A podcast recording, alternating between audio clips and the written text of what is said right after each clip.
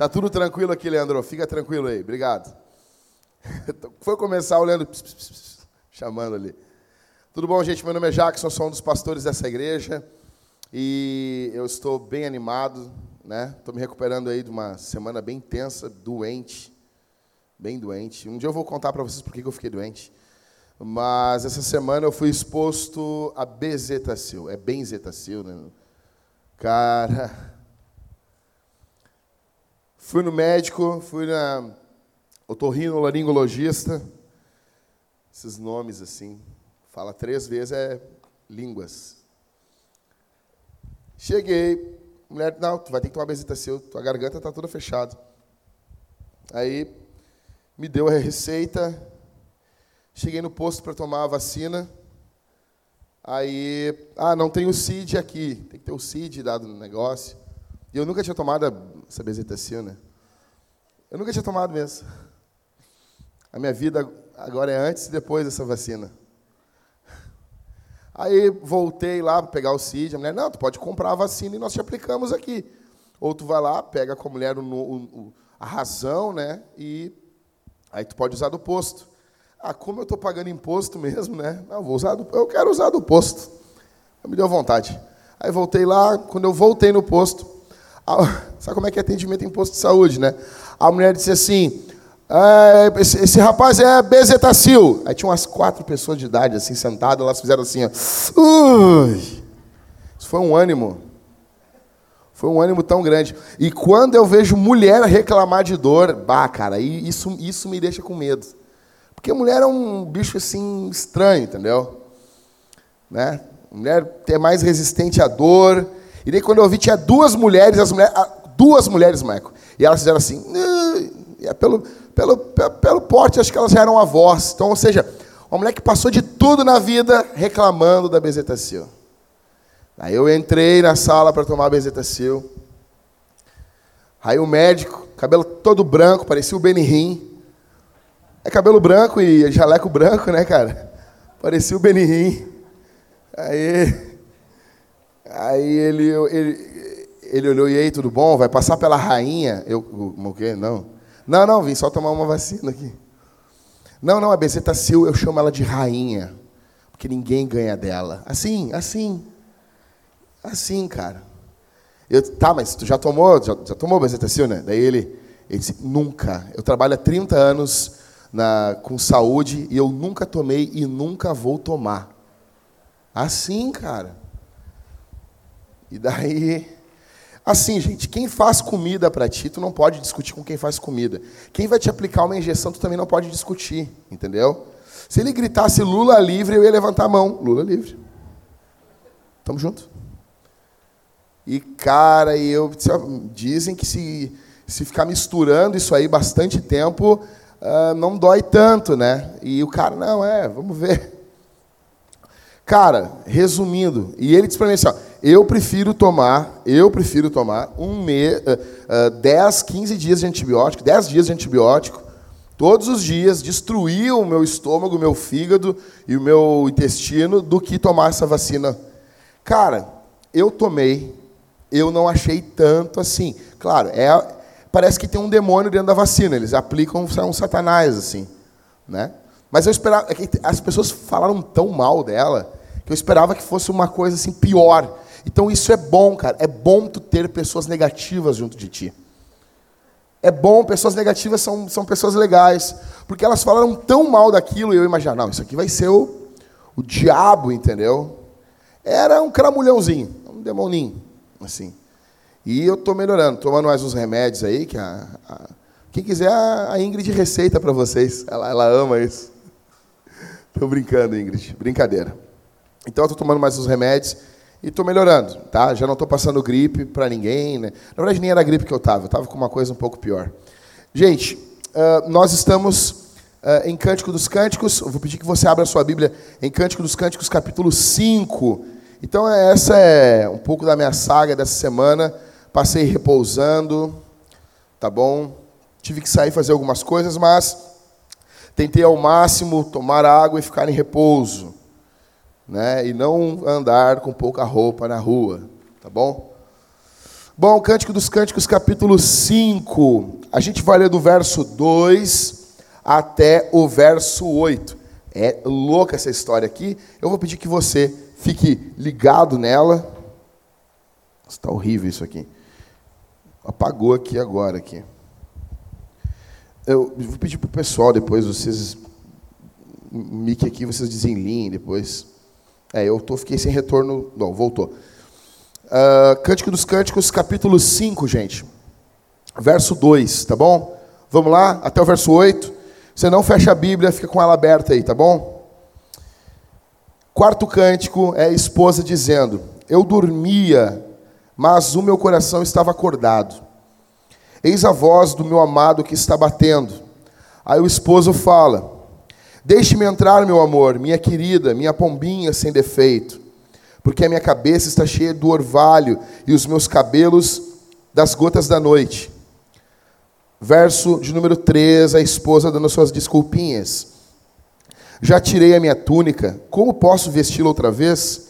Já lavei os pés, como voltar a sujá-los? Verso 4: O meu amado meteu a mão pela fresta e o meu coração estremeceu. Eu me levantei para abrir a porta ao meu amado. As minhas mãos destilavam mirra e os meus dedos deixavam escorrer mirra preciosa sobre a tranca da porta. Abri a porta ao meu amado, mas ele já tinha se afastado e ido embora. Eu tinha estremecido quando ele me falou. Busquei-o, mas não o achei. Chamei-o, mas ele não respondeu. Os guardas que rondavam a cidade me encontraram. Eles me espancaram e me feriram. Os guardas das muralhas tomaram o meu manto. Filhas de Jerusalém, jurem, se encontrarem o meu amado, digam que estou morrendo de amor. Pai, eu peço a tua graça para pregar o teu evangelho, que vidas sejam transformadas para a glória do teu nome. Amém. Bom, hoje nós, nós iniciamos o lado B da série. Vocês se lembram que eu falei para vocês no começo da série em Cântico dos Cânticos que a série seria dividida em duas partes. A primeira parte da série iria ser como acender a chama da paixão dentro do casamento. Do capítulo 1, verso 1, até o capítulo 5, verso 1, Salomão e a Sulamita nos mostram e nos conduzem em como acender uma chama dentro do casamento. A partir do capítulo 5, verso 2, até o capítulo 8, acho que é verso 14, se não me engano, quando termina Cântico dos Cânticos, uh, nós vamos tratar agora como manter essa chama acesa. Então, todos os sermões, os próximos sermões que virão, principalmente os próximos quatro sermões, é, os próximos quatro sermões que virão, serão para tratar sobre isso. Como manter a chama acesa. Então, entenda, nós estamos entrando em uma segunda série dentro de Cântico dos Cânticos, ou o lado B da série, tá bom? Tá bom, gente? Resumindo, se eu pudesse falar uma grande ideia desse sermão, eu gosto sempre de encontrar a grande ideia do texto. A grande ideia do texto é que está havendo egoísmo aqui. Tá bom? Muito egoísmo. Ela rejeita o seu marido. Deixa eu dizer uma coisa, eu vou criticar um pouco mais forte hoje as mulheres com base nesse texto. Teremos críticas aos homens? Teremos. Mas sempre a minha mão é muito mais pesada com os homens, vocês sabem disso. É, sempre a, a 70%, 60% da aplicação do sermão é sempre voltada ao homem. Mas nesse contexto de hoje, eu quero fazer uma aplicação voltada bastante para as mulheres. Então eu peço que as mulheres prestem bastante atenção aqui, porque a nossa cultura não tolera que a gente fale para a mulher, tá bom? Quando você critica o homem, a cultura aplaude você. Nossa, que legal, que cara engajado, cuidando das mulheres. Mas quando você fala para mulheres, a mesma cultura ela fica meio, meio irritada, né? E hoje eu quero falar um pouco para as mulheres aqui.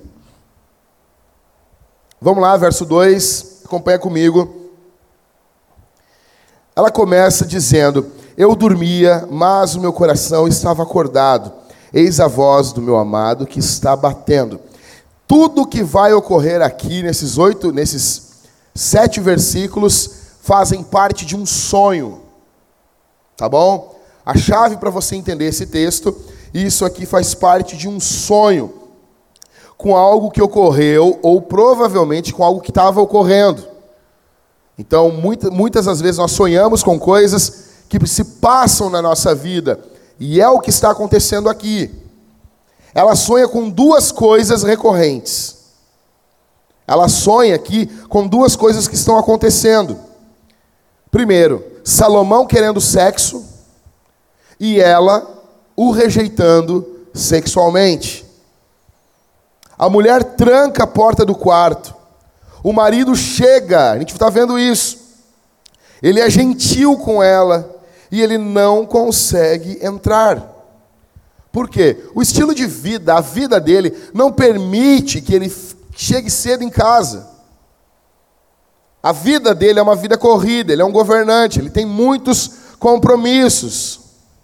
Ele não consegue estar todas as noites em casa para verem Big, Big Brother juntos, para ver Netflix e comer pipoca. Não dá para fazer isso todas as noites. Ele quer que ela abra a porta do quarto e a porta do próprio jardim. Então, ela vai oferecer duas desculpas. Desculpas esfarrapadas para ele. Verso 3. Já tirei a minha túnica, como posso vesti-la outra vez? Já lavei os pés, como voltar a sujá-los? Ela inventa um monte de desculpas. Ele está quase quebrando a porta do quarto. O, o texto aqui mostra que é, é, há uma insistência dele em querer entrar. Ela quer punir ele porque ele não chegou cedo. Ela quer punir ele porque ele não atendeu o celular quando ela ligou. Ela quer punir ele porque ele não foi rápido em responder a mensagem no WhatsApp. A primeira desculpa que ela dá, que ela teria que fazer um enorme esforço para se vestir e ir até a porta. Olha a primeira desculpa. Eu vou ter que botar meu chambre. Você sabe o que é chambre? Conhece chambre? Vou ter que botar meu chambre e ir até a porta? É isso mesmo? Eu vou ter que fazer isso. Aí ela dá a segunda desculpa, que ela teria que lavar os pés, seria uma espécie de um cerimonial religioso. O que ela está dizendo para ele é o seguinte: fazer amor gera algo inconveniente, é inconveniente e não vale o esforço. Isso aqui já está alguns anos de casado já. Gera um incômodo. Tem que tomar banho depois. É incômodo. Ah, mas eh, não, não vale o esforço. Verso 4. O meu amado meteu a mão pela fresta e o meu coração estremeceu ele tenta forçar a porta, ele quer contato. Deixa eu dizer uma coisa, só que homens, homens sempre perdem. Deixa eu dizer uma coisa, homem, você que está aqui, você sempre vai perder para a tua mulher. Por isso que você tem que casar com uma mulher crente. Porque mulheres ímpias sempre ganham. Por quê? Quando o homem ganha na discussão, ele perde. Ele perde. E quando o homem perde na discussão, ele perde também.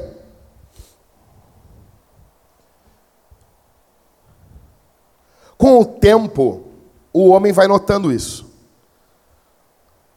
Sua mulher falta com respeito contigo. Tu não aceita. Está na frente de um monte de gente. Tu não aceita. Tu é um grosso, estúpido. Tua mulher falta com respeito contigo e tu aceita. Tu é um banana. Ou seja, de qualquer lado você perde. E com o tempo, alguns homens vão notando isso. Eles notam que eles perdem. E isso faz um homem se cansar. E é exatamente o que ocorre aqui. Salomão cansa. Cansa. Ele sai. Ele sai. Verso 5. Eu me levantei para abrir a porta ao meu amado. As minhas mãos destilavam mirra e os meus dedos deixavam escorrer mirra preciosa sobre a tranca da porta. Aí ela muda de ideia. Salomão está insistindo, insistindo, insistindo. Aí ela mudou de ideia. Ela muda de ideia. Ela passa a querer sexo agora. Verso 6. Abri a porta ao meu amado, mas ele já tinha se afastado e ido embora. Eu tinha estremecido quando ele me falou. Busquei-o, mas não o achei. Chamei-o, mas ele não respondeu. O hebraico aqui, ela fala que quase, uh, quase morreu quando descobriu que ele foi. E ela está agora lidando com uma culpa enorme, gigante, do tamanho do mundo, porque o marido foi embora. Porque o marido cansou, porque ele encheu o saco. Verso 7: Os guardas que rondavam a cidade me encontraram, e eles me espancaram e me feriram. Aí pensa, os caras meteram a mão com a rainha, isso é um sonho. Os caras não eram loucos de meter a mão com a mulher de Salomão, cara. Está dentro do sonho dela. Eles me espancaram e me feriram, os guardas das muralhas tomaram o meu manto. Sulamita, eh, eh, nesse sonho, ela está agitada. Sabe aqueles sonhos agitados que a gente tem? Está agitado, tá, é uma loucura, pessoas querendo te pegar. É o que está acontecendo com ela, está tendo um pesadelo. E nesse sonho, nesse pesadelo, ela está nas ruas de Jerusalém. O que está ocorrendo aqui é que a sua consciência está espancando ela. Verso 8: Filhas de Jerusalém, jurem, se encontrarem o meu amado, digam que estou morrendo de amor. Ela pede ajuda, ela pede ajuda para suas amigas ela quer que o seu marido saiba que ela o deseja. Só que muitas vezes ela não ajuda. Muitas vezes, muitas vezes ela não colabora. Nós vemos aqui nesse, nesse, nesse texto dois grandes problemas. Então, um problema gerado por ela e um problema gerado por ele. Nós vemos dois grandes problemas. De certa forma, Salomão está também sendo egoísta, querendo sexo sob demanda. Ele chega, ele ignora que a mulher está dormindo, e ele quer sexo sob demanda. E a sulamita ignora o seu marido, rejeita o marido sexualmente. Então, temos dois problemas aqui. O primeiro, rejeição sexual. Deixa eu voltar aqui primeiro. Primeiro problema, rejeição sexual. Uh, esse problema, ele é um problema só da sulamita, será? Será que nós não temos aqui no nosso meio, porque a gente pode ler isso, ah, ela rejeitou ele sexualmente. Será que isso não ocorre nos outros casamentos que temos aqui na Vintage? Será que isso ocorre somente em outras igrejas?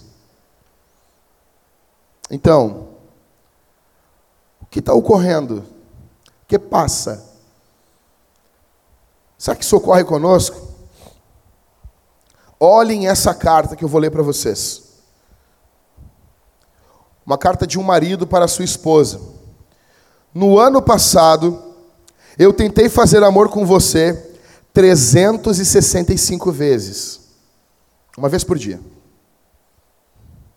Eu consegui apenas 36.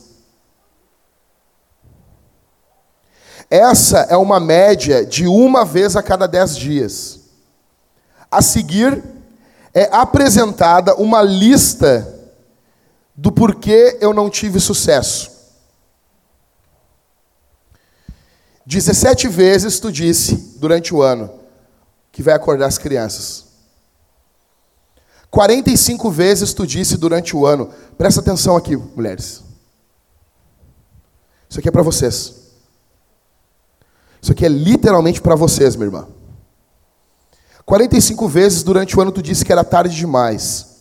23 vezes tu disse é muito cedo. 18 vezes tu fingiu estar dormindo.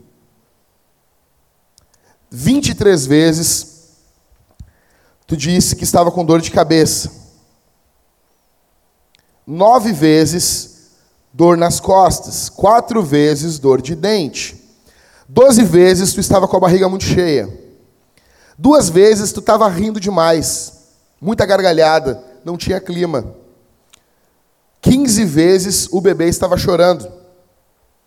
Oito vezes, a desculpa foi que tinham pessoas trabalhando no apartamento do lado.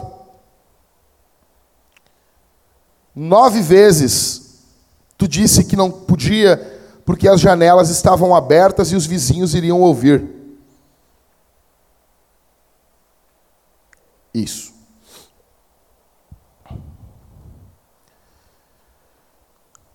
Doze vezes você teve que ir ao banheiro. Seis vezes você disse que não porque ganhou peso. Você ficou reclamando da sua celulite. Quinze vezes porque estava muito quente. Sete vezes porque estava muito frio. Quinze vezes porque tinha um bom filme passando hoje. 89 vezes você não estava de bom humor. Com isso, você falou não 329 vezes.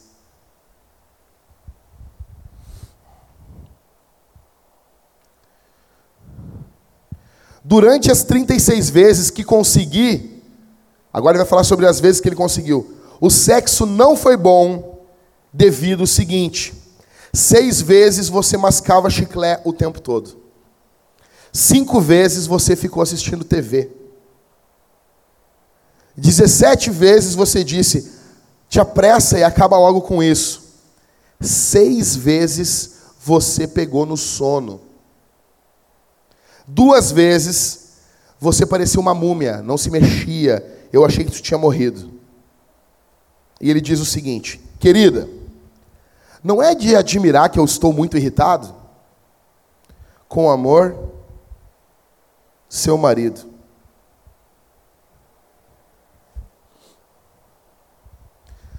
A rejeição sexual, eu fico tão irritado com isso quando eu leio um negócio desse. Eu tenho nojo. Eu vou, eu vou, deixa eu abrir para vocês, eu preciso dizer isso aqui. Eu tenho nojo de homem abusador. Eu tenho vontade, eu vou falar para vocês aqui, vocês podem usar esse áudio um dia, vocês podem, ah, azar, não tem problema, não tem, isso que eu digo às abertas. Eu tenho vontade de esmagar homens abusadores. Eu tenho essa vontade. Só que eu tenho um asco a mulher mandona, cara. Eu, eu queria ter dois alvos à vida: faz, acabar com homens dominadores, assim, dominadores no mau sentido, homens abusadores, mas eu queria também despertar homens bananas, para que eles liderem suas casas. Isso aqui é uma vergonha. Isso aqui é uma vergonha. Isso é uma vergonha. Então, nós vivemos um período aonde nós rimos quando uma mulher dá desculpa para não ter sexo. Deixa eu dizer uma coisa aqui, minha irmã, é nojento o que tu faz. Quando você usa, minha irmã, o sexo como barganha com teu marido, tu te torna como uma prostituta. Prostituta que dá sexo por algo. Quando você fica Quer dizer, não, não toca aí, não faz. O tempo todo, o tempo todo, sabe? Deixa eu dizer, minha irmã, olha para mim aqui. Por que que tu casou? Por que que tu enganou teu marido? Você mostrou que você era a pessoa que você é hoje no namoro, ou no namoro você pintou que você era uma mulher fogosa. Você deu um falso testemunho, você mentiu, você é uma mentirosa. Alguém tem que chegar e dizer para você isso, minha irmã. Você é uma mentirosa. Em uma igreja séria, você deveria ser disciplinada. E não é sempre que você tem que ser entendida, não. Existem traumas, nós já falamos bastante sobre isso aqui nessa série. Sobre uma mulher ser amada, cuidada e protegida. Só que hoje não é o momento de falarmos sobre isso. Hoje é o momento de falarmos sobre sua responsabilidade. Você tome vergonha na sua cara. Você tome vergonha na sua cara. Você tenha vergonha diante do Santo Deus, diante dos santos anjos de Deus, diante do povo de Deus, com o que você faz com seu marido. É nojento, beira ao demoníaco. Beira o demoníaco. Isso nasceu no inferno. Um ato apenas desse que nós lemos, um ato uma vez já é algo seríssimo. Você imagina isso 329 vezes no ano. E nós temos uma cultura que brinca com isso. Nós mesmos fazemos brincadeira às vezes com isso. Isso é seríssimo, minha irmã. Se arrependa. Você não precisa, às vezes, de um abraço, de um entendimento. Não. Às vezes, minha irmã, você precisa ir para a cruz. Você precisa se arrepender do seu pecado. Você precisa ter vergonha diante de Deus por ter quebrado os mandamentos do Senhor, ter dado um falso testemunho de quem você era antes de casar. Ame o seu marido, dando sexo para ele frequente e regular. E se você está no começo do casamento, não é para você que eu estou falando. Eu estou falando principalmente para quem está casado há mais tempo. E eu tenho pena, se você, meu irmão, se você passa por isso, eu tenho pena de você. Eu tenho pena de você. Eu queria me abraçar em você e chorar junto com você.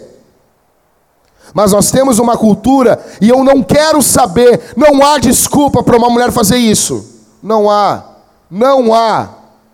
Não há. Ah, mas. Ah, mas. Continuar casado pode.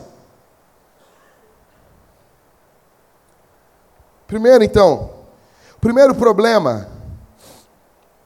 O primeiro problema que a gente está vendo aqui. Rejeição sexual. E a rejeição sexual. Deixa eu dizer uma coisa. É, todo homem, ele não. Nós não vamos uh, uh, desculpar um homem porque a mulher não o dá sexo. Ele tem que ser fiel a ela, ainda que ele esteja casado, porque uma mulher que faz isso é uma bruxa. Se ele está casado com uma bruxa, deixa eu dizer uma coisa, deixa eu dizer aqui para vocês. Você veio aqui, porque assim, meus irmãos, nós temos que ter igualdade. Eu sou pesado demais com os homens. Eu tenho que ter igualdade do evangelho. Você tem que sair ofendida daqui aqui, minha irmã. Então, se você está casado, meu irmão, com uma mulher assim, não há desculpa para você trair essa mulher. Deus chama você a ser santo e orar por ela. Mas para as irmãs, o assunto é outro. Para as mulheres, deixa eu dizer uma coisa: você está abrindo uma porta para o diabo destruir o teu casamento. Você está dizendo, Satanás, por favor, Satanás, eu sou tua serva, entre no meu casamento. Entre no meu casamento e destrua o meu casamento, por favor. Eu sou uma porta. A mulher que faz isso aqui, ela é a porta para o diabo. É óbvio que uma mulher que age desse jeito está debaixo da influência de demônios. Sabe, minha irmã, quando você tem uma ideia de, de, de não querer ter sexo com teu marido, você está notando que ele está afim, pode ser muito bem o diabo soprando coisas no teu ouvido e você está ali abraçada com o diabo. Sabe quando você fala para as irmãs de forma desinteressada sobre sexo? Você é uma porta do diabo, daí não só na tua casa, você é uma porta do diabo dentro da nossa igreja. Você é nojenta. Você deveria se arrepender. É nojento o que você faz. É asqueroso. Assim como um homem abusador, você está no mesmo time. Deixa eu dizer uma coisa: homens abusadores que maltratam mulheres, eles são iguais a você, minha irmã, iguaizinhos. Essa é a versão feminina do homem abusador. É você. E você tem que ser combatida. Você tem que ser confrontada. Nem sempre o problema é você tem que ser entendida, você tem que ser abraçada. Já falamos bastante disso aqui. Hoje, estamos falando somente sobre tua responsabilidade. E deixa eu dizer uma coisa: tudo que eu falei não expressa nem a metade da seriedade do que é. Eu não consigo, porque eu sou pobre em vernáculo. Eu, eu, eu, tenho, uma, eu tenho um vocabulário pequeno. Eu queria poder pesar mais ainda. É muito mais sério. Pega o que eu falei e multiplica por dois ou três. É seríssimo isso. Eu diria para alguns maridos aqui: não entenda sempre tua mulher. Nem sempre tua mulher tem que ser entendida. Em alguns momentos ela tem que ser confrontada. Com amor, sem alterar a voz, com carinho, com brandura, mas com firmeza. Seja homem, cara. Para de ficar mendigando. Seja homem, seja macho. Tenha vergonha na tua cara. Esse é o problema da sulamita. Só que nós temos um problema aqui também, não só ela, porque ninguém erra sozinho no casamento. Nós temos o segundo problema, que é o sexo sob demanda.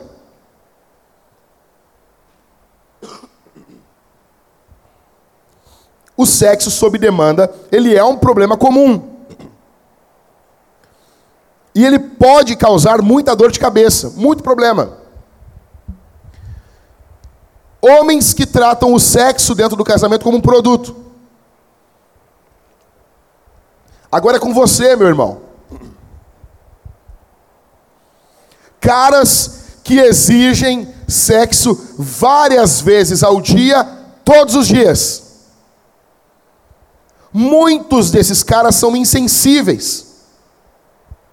Eles não entendem suas esposas. Daí alguém vai dizer assim: Mas eu não estou entendendo, Jack.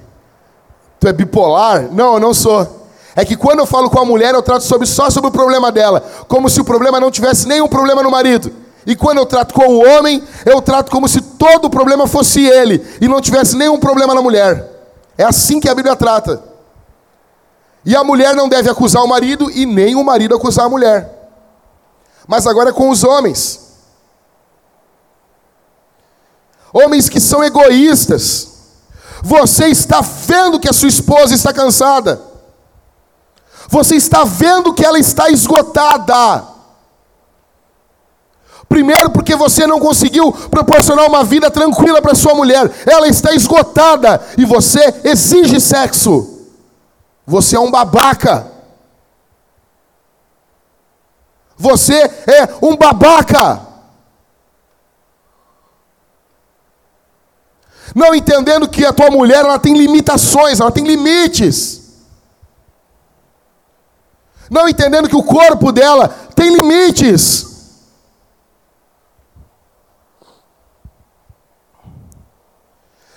O problema aqui, o problema desses dois casos, da mulher negando e do homem querendo sexo sob demanda, é um mesmo problema. Chama-se egoísmo. E deixa eu dizer uma coisa aqui.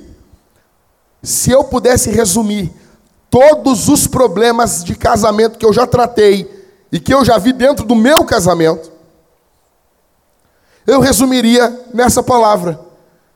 Toda a raiz de todos os males do casamento é o egoísmo. É o egoísmo. Se a gente matar o egoísmo, nós teremos casamentos fortes.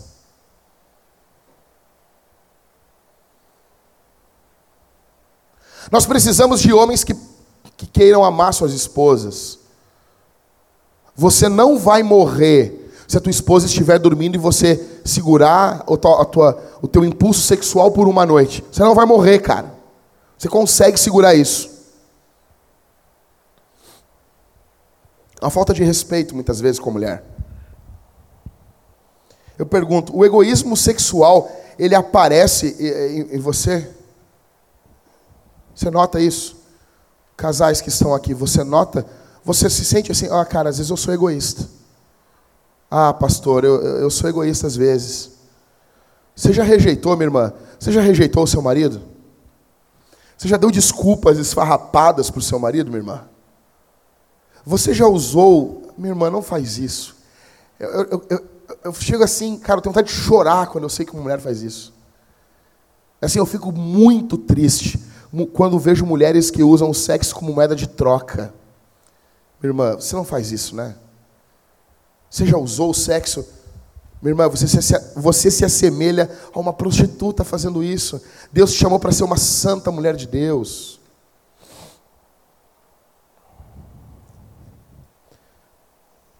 Você, meu irmão, você já agiu de forma impetuosa, exigente com a sua mulher? Você já foi exigente com ela? Exigente ao ponto, você está vendo que a sua mulher está esgotadíssima. Você não está pensando no prazer dela. Você está pensando só em você. Qual que deve ser a nossa resposta? Como que a gente resolve um negócio desse? Como que a gente resolve isso? Porque o problema está instalado. O problema está aqui. Eu estou vendo o que está dando de errado. O texto é claro mostrar para nós. Tá, mas como que eu resolvo isso? Ok, pastor, eu concordo. Meu casamento tem muito egoísmo. Mas como que a gente resolve isso? Em primeiro lugar, em primeiro lugar, olhe para cima. Anota aí, grava aí. Em primeiro lugar, como saímos disso? Como nós nos livramos disso? Em primeiro lugar, olhe para a palavra de Deus, olhe para Deus, olhe para o Evangelho, olhe para a Bíblia, olhe para cima. Tira os olhos um pouco de você, tira os olhos um pouco do casamento em si. Você está em meio ao problema, você está em meio ao caos, você está envolvido no meio do problema, meu irmão e minha irmã. Talvez eu estou falando isso para as irmãs, as irmãs concordam comigo, só que elas não conseguem vencer. E você, sim, pastor, eu concordo, pastor. Só que eu não sei sair disso. Como que eu faço? Em primeiro lugar, olhe para a palavra de Deus. Olhe para o que Deus fala. A Bíblia não fala só de pureza sexual. A Bíblia também fala sobre os problemas que o sexo causou nos casamentos depois da queda.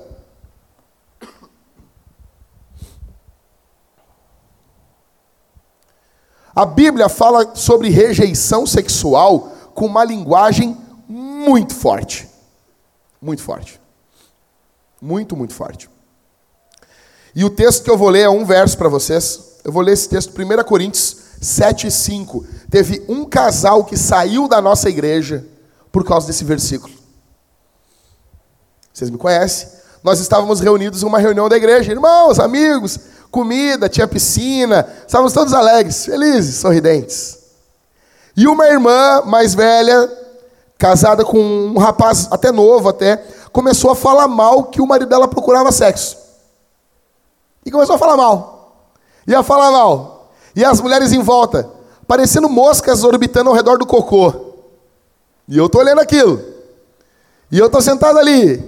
E ela falando mal. E ela denegrindo o sexo. Sim, a serpente ali no meio ali. Aí eu olhei, eu disse assim, eu vou patrolar essa mulher, eu pensei comigo. Ela é, não, e sabe assim, deixa eu explicar. Tem mulheres que são fortes, entendeu? Elas aguentam o tranco. Aí eu disse o seguinte, cheguei com uma, cheguei assim, como que eu vou patrolar com isso? Eu pensei, eu vou dar um golpe de capoeira, não vai dar. O marido dela não vai entender que eu estou do lado dele. Eu vou dar uns tiros para cima, não vai dar, vai assustar, eu vou ficar como grosso como louco, já sei, vou usar a Bíblia. A Bíblia, eu só disse, irmã, faz um favor para mim, com uma voz assim, bem meiga, assim. Assim, William, assim, ó. Irmã, tudo bom? Faz um favor para mim, eu quero, eu quero, vamos meditar um texto da palavra aqui. Tu pode ler para nós aí um versículo para nós? Só faz um favor. Pessoal, pessoal, lê em voz alta para nós. Lê em voz alta. Só isso, gente, só isso. A palavra é poderosa.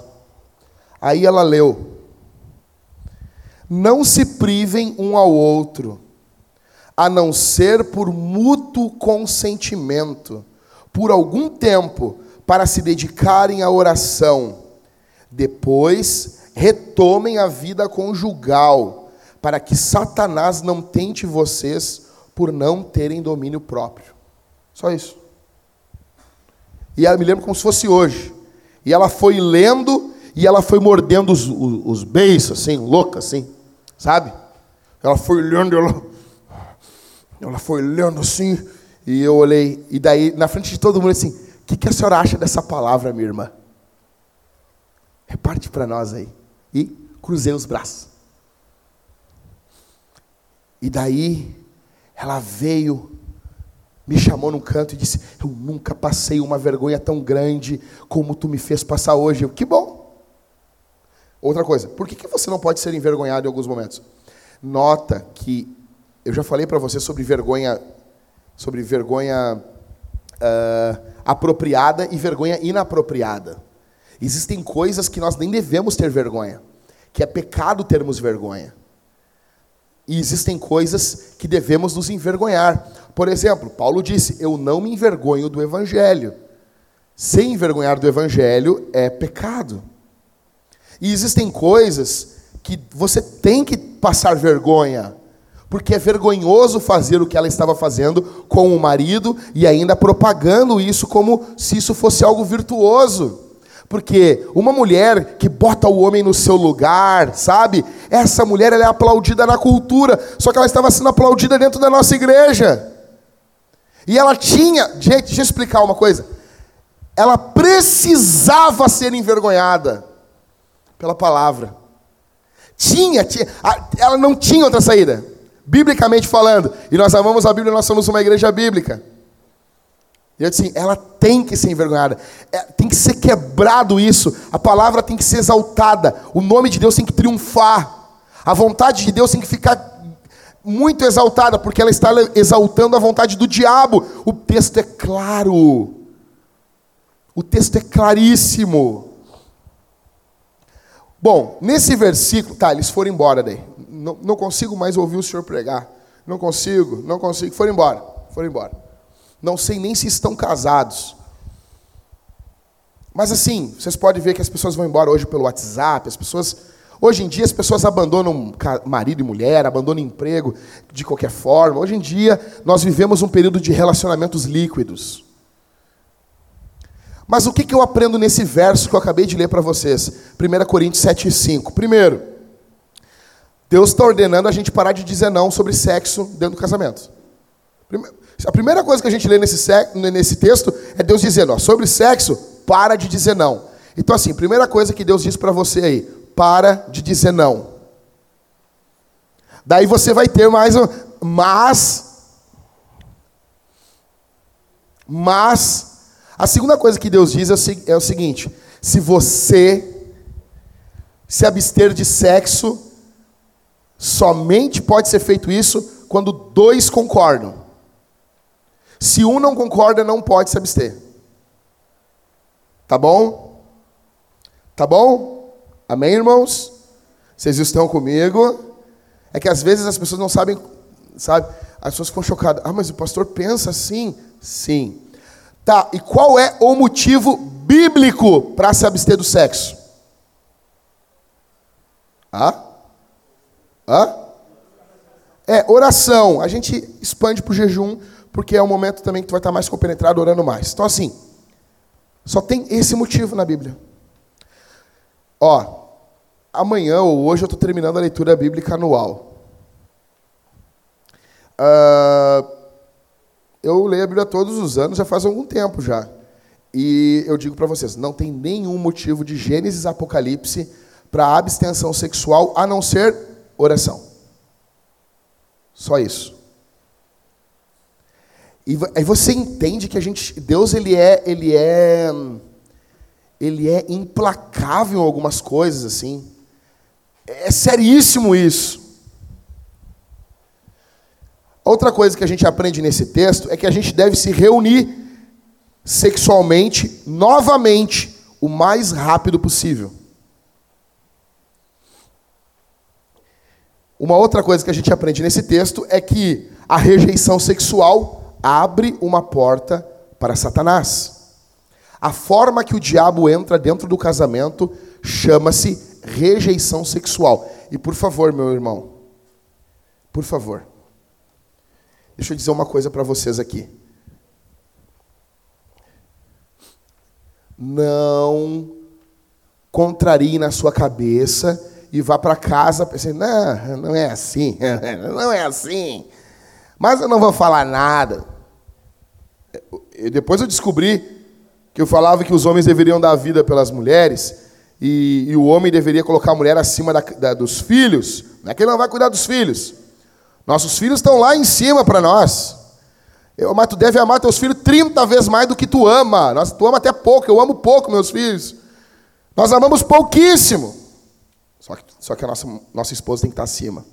O teu marido tem que estar acima.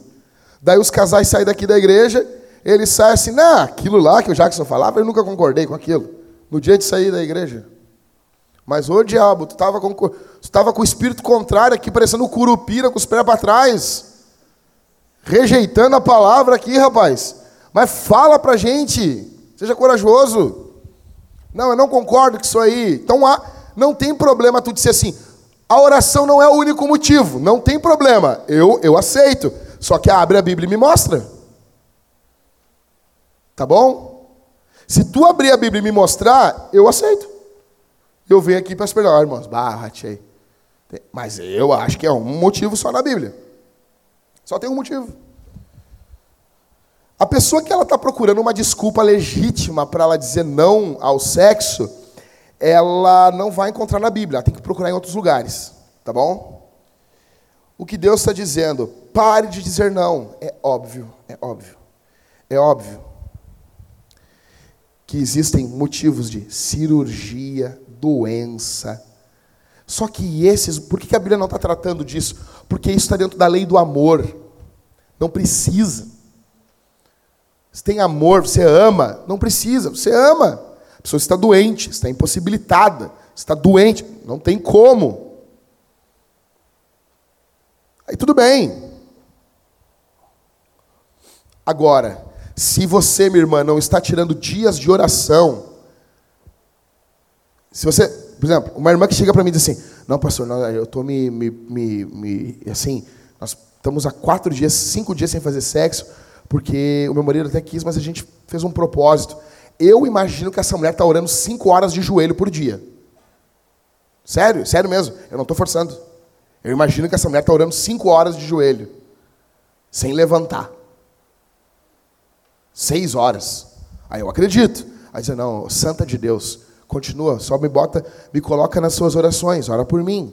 Eu conheço mulheres que oram esse, esse número de horas. Porque isso, para não dar para fazer sexo, é muita oração, né? É oração, né, Maico? Eita, eita mulher de oração, hein? Agora, a nega tá lá no celular, tá lá em rede social, deitada vendo televisão, não sei o quê. Que consagração é essa, minha irmã? Tu quer enganar quem? Outra coisa, jejum, nego não liga a TV. É os jejuns de hoje em dia, esse povo inventa cada coisa. Os negros vendo jejum, de, vendo televisão ali, curtindo. Não, não, não, tu não ouve, tu ouve louvor no jejum. Tu liga no máximo o YouTube para ver uma pregação. Agora, esses jejum de hoje em dia é para matar. Eu fico louco. Eu pergunto: qual foi a última vez, minha irmã? Qual foi a última vez que você conversou com Deus acerca disso? Como dar mais prazer para o seu marido? Qual foi a última vez que você orou pedindo que Deus ajudasse você a ser menos egoísta?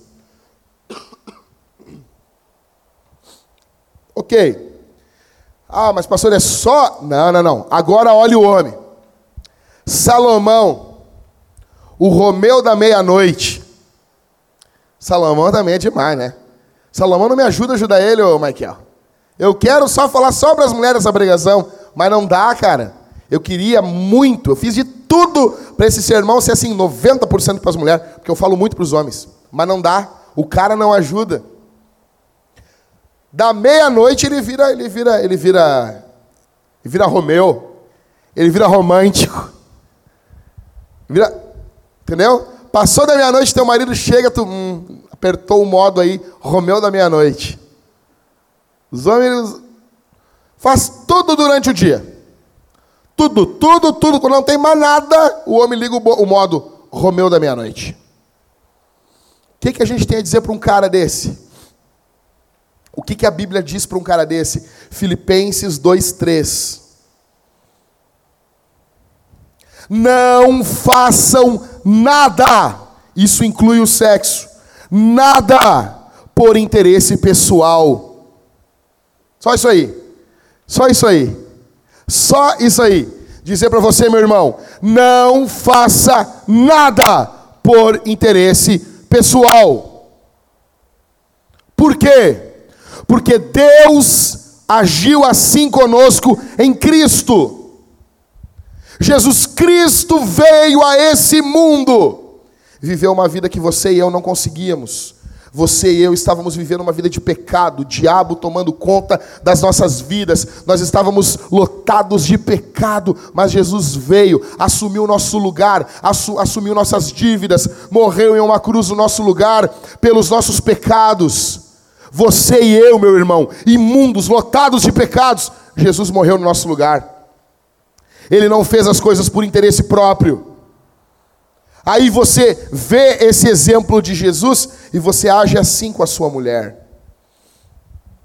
Não façam nada por interesse pessoal ou vaidade, mas por que, Paulo? Mas por humildade. Cada um considerando os outros superiores a si mesmo, não tendo em vista somente os seus próprios interesses, e isso inclui o sexo mas também os dos outros. Ou seja, o que, que Paulo está nos dizendo em Filipenses 2? Jesus não era egoísta. Homem, deixa de ser egoísta com a tua mulher. Para de pensar só em você. O coração do texto é claro. Pense nas necessidades da tua mulher e cuide das necessidades dela. Salomão não fez isso. Ele não pensou nela.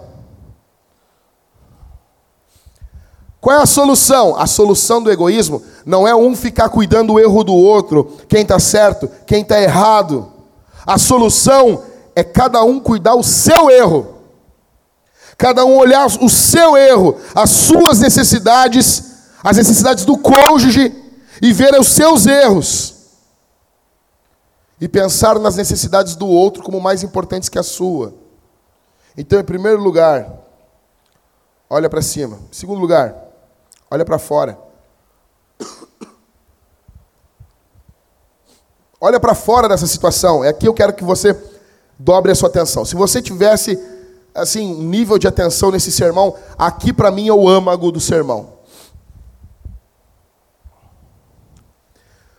O diabo quer destruir a igreja. Mas para destruir a igreja, ele tem que primeiro destruir as famílias.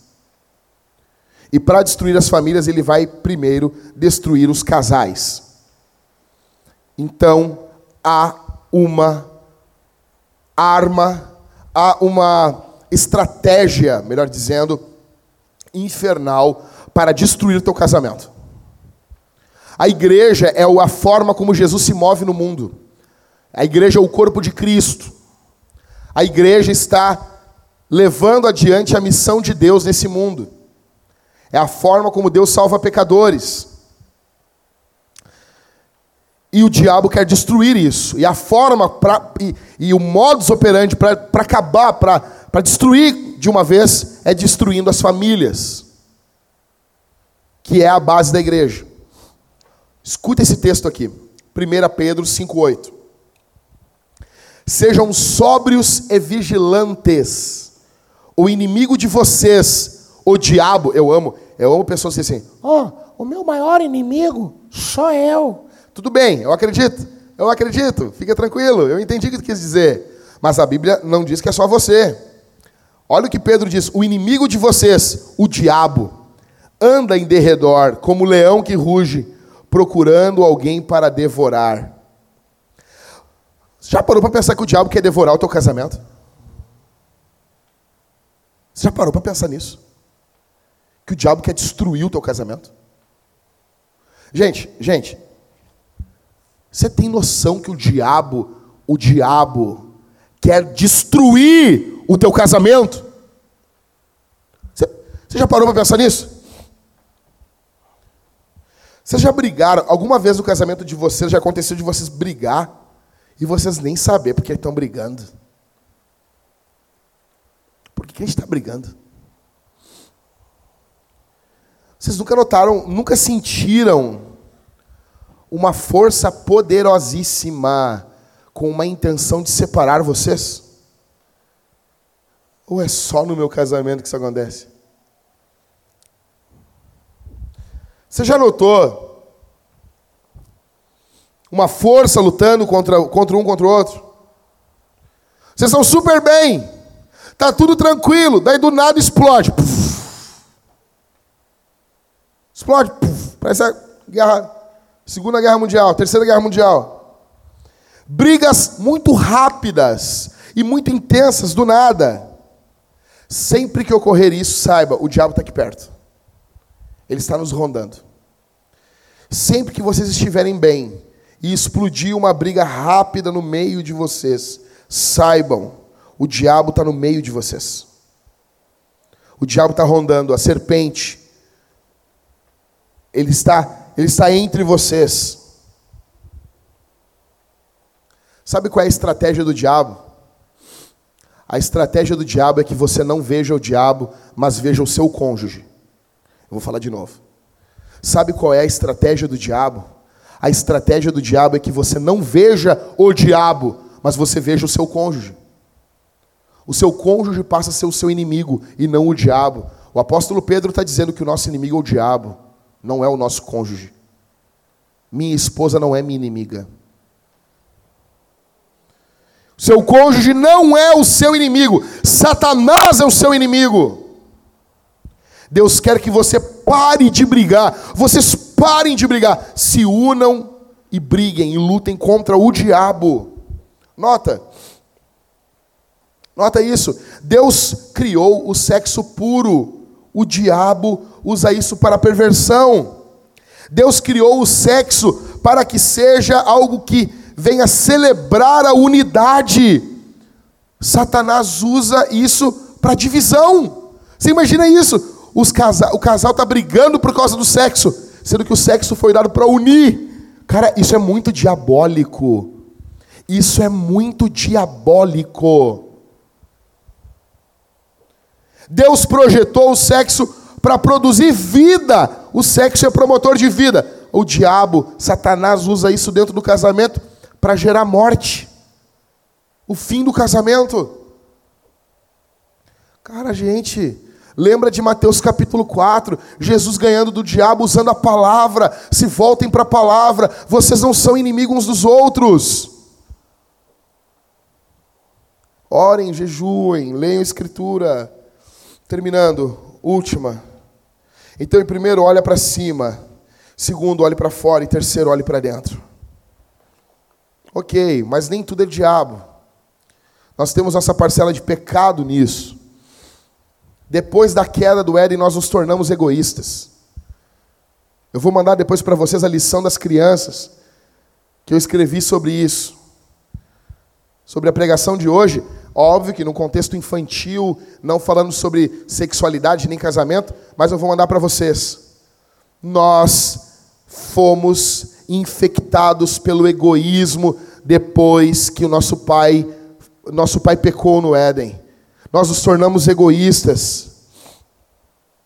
Pergunte para você: sexo é algo que você está doando ao seu cônjuge ou algo que você está retendo? Sexo é algo que você oferece ou que você exige? Ei, meu irmão, você exige ou oferece sexo?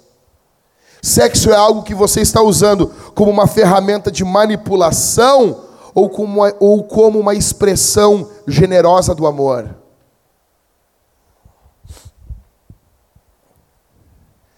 Se o seu cônjuge olhasse para você somente no papel de amante e nada mais, ele ia pensar o quê? Que você é um servo ou que você é um babaca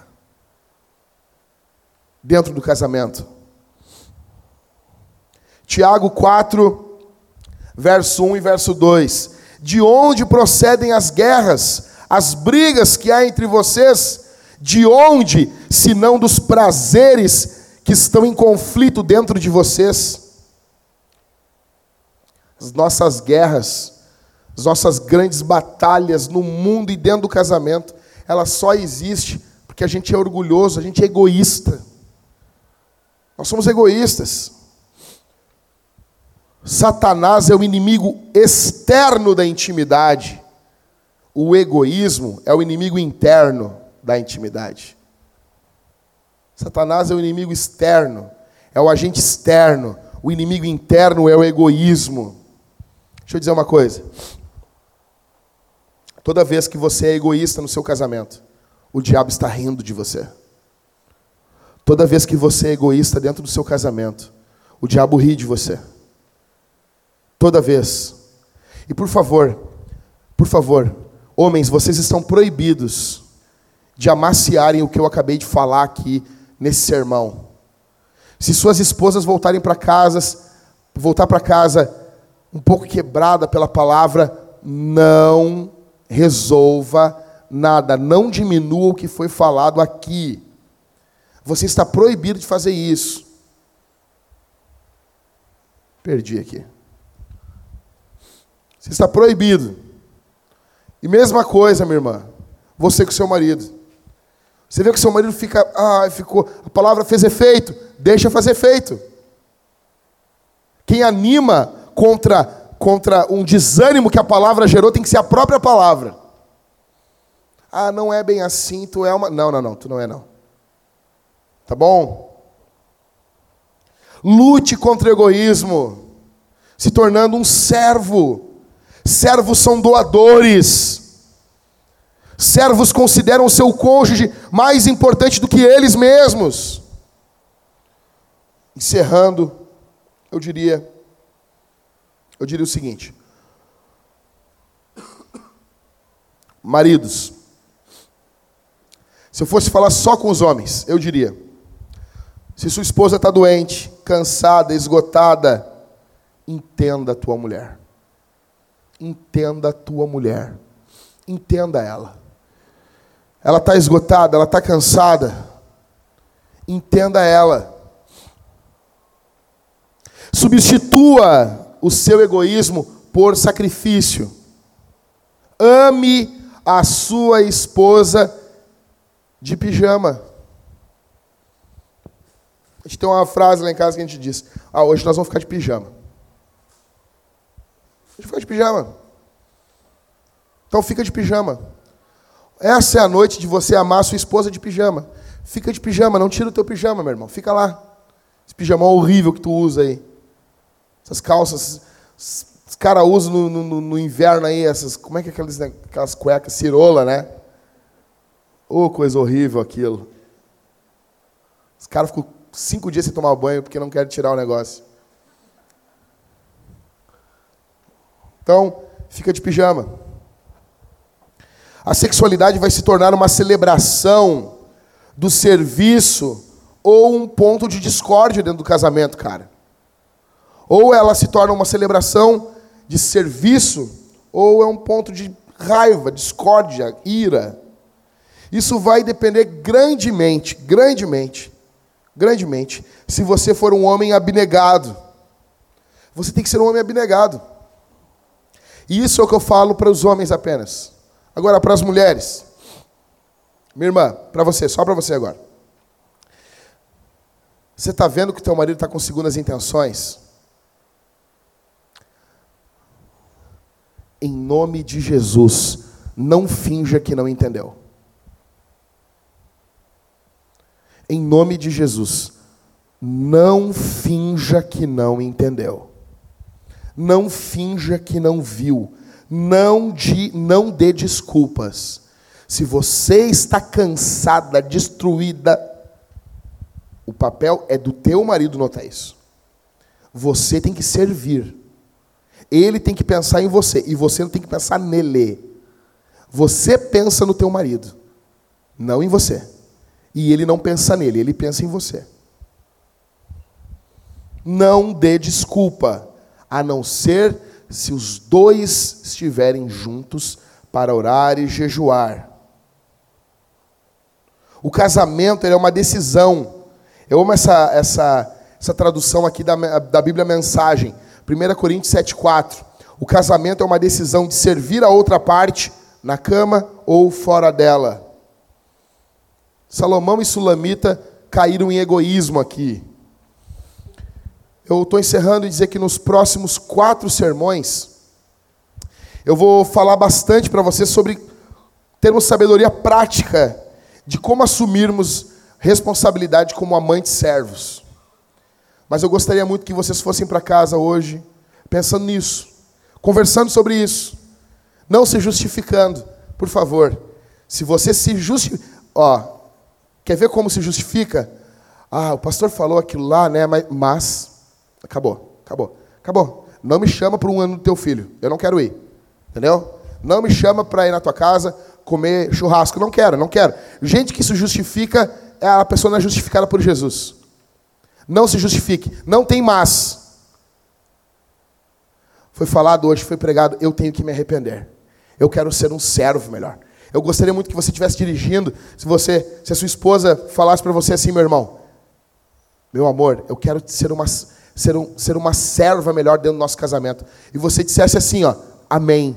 Você já é uma serva, uma, uma ótima serva de Deus, mas vai ser bom você ser melhor. Você não dissesse assim, não, não precisa. Não, precisa sim. Não impeça a sua esposa no processo de santificação dela. Ela tem que ser santificada. Minha irmã, quando teu marido disser para você assim, ah, o pastor falou hoje lá, eu, eu queria ser um marido melhor, esperando um elogiozinho, carente de um elogio, você dissesse assim, é, vai ser muito bom se tu melhorar mesmo. Tá bom? Não impeça o seu marido de se ser santificado pela palavra. Tá bom? Amantes egoístas ignoram a palavra. Amantes servos olham a palavra. Talita e eu vamos responder algumas perguntas, meu amor. Talita. Oi? Não, eu tenho água aqui. Tenho água aqui. Tudo bom, meu amor? Como é que tu tá? Tem? Não, pode usar ali, Cauê? Meu, cansa minha Bíblia, faz favor, ali. Obrigado. Nós temos algumas perguntas aqui, cabeludas, para responder para os irmãos. Duas semanas que a Thalita não está conosco. Pode sentar aqui, meu amor.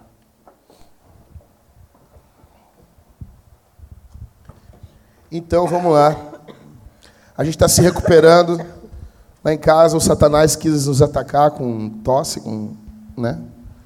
Foi complicado, né, amor? Complicado mesmo. Mas estamos aí, estamos vencendo. Glória a Deus pelos remédios, pelas orações dos irmãos. Vamos lá, as perguntas. Tu quer responder isso aí? Não. Então, ser assexuado é pecado? Não, não é. Existem pessoas que elas não têm uh, interesse sexual, elas não têm interesse sexual, tá bom? Então, uh, são pessoas que elas não têm interesse. Uh, eu diria que a maioria dos casos, a pessoa deveria ver se ela não tem o dom do celibatário, o dom do celibato. Se ela não se, vai se tornar um celibatário, tá bom? Alguém que não vai casar. Porque o casamento, segundo 1 Coríntios 7, ele é um dom. Ele é um ministério também. Mas ali em primeira. Vou, vou abrir aqui pra, também para ler com os irmãos. 1 Coríntios, se vocês têm Bíblia, vocês podem ir comigo aí para 1 Coríntios capítulo 7. 1 Coríntios 7. Uh,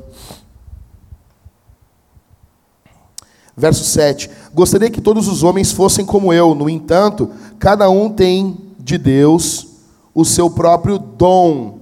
Um, na verdade, de um modo, outro de outro. Ou seja, o casamento é um dom. Ser casado, uh, ter condições de casar é um dom dado por Deus. Tá bom? E ser solteiro, uh, celibatário, aquele que não vai casar, também é um dom dado por Deus. Então, há uma possibilidade. Você que escreveu essa pergunta aí, se você não tem desejo sexual, uh, alguém é, é complicado pessoas que passam por isso, porque elas são às vezes tratadas como homossexuais, como, como pessoas que gostam de pessoas do mesmo sexo, e às vezes não, cara. A pessoa simplesmente não tem desejo nenhum. Ela tem vontade de ser solteira. E essas pessoas precisam ser amadas pela igreja. Elas são amadas por quê, meus irmãos? Sabe por quê? Olha para mim aqui. Porque isso é um dom. Deus deu um dom para ela. Você não rejeita os dons de Deus. Você imagina isso? Então, assim, digamos que nós tenhamos um filho, uma filha. Digamos que é a nossa filha, né? Estou brincando. Nossa filha vai ser a freirinha vintagiana. Estou brincando. Mas, assim, isso não é algo para nos fazer ficarmos tristes, desanimados. Não. Celibatários, eles são um presente para a igreja. Vamos lá. Paulo era celibatário. Timóteo. Jesus. Jesus. Quando Deus veio ao mundo, ele veio ao mundo como um celibatário. Então, isso é fenomenal. Os pais da igreja, a maioria eram celibatários. O problema na igreja católica romana é que eles impõem isso aos pastores. Então tem homens ali que não têm esse dom e são impostos. Isso é crueldade e maldade. Tá bom? É isso aí, meu amor? Pode ser isso aí? Deixa eu botar a mão aqui. Próxima pergunta.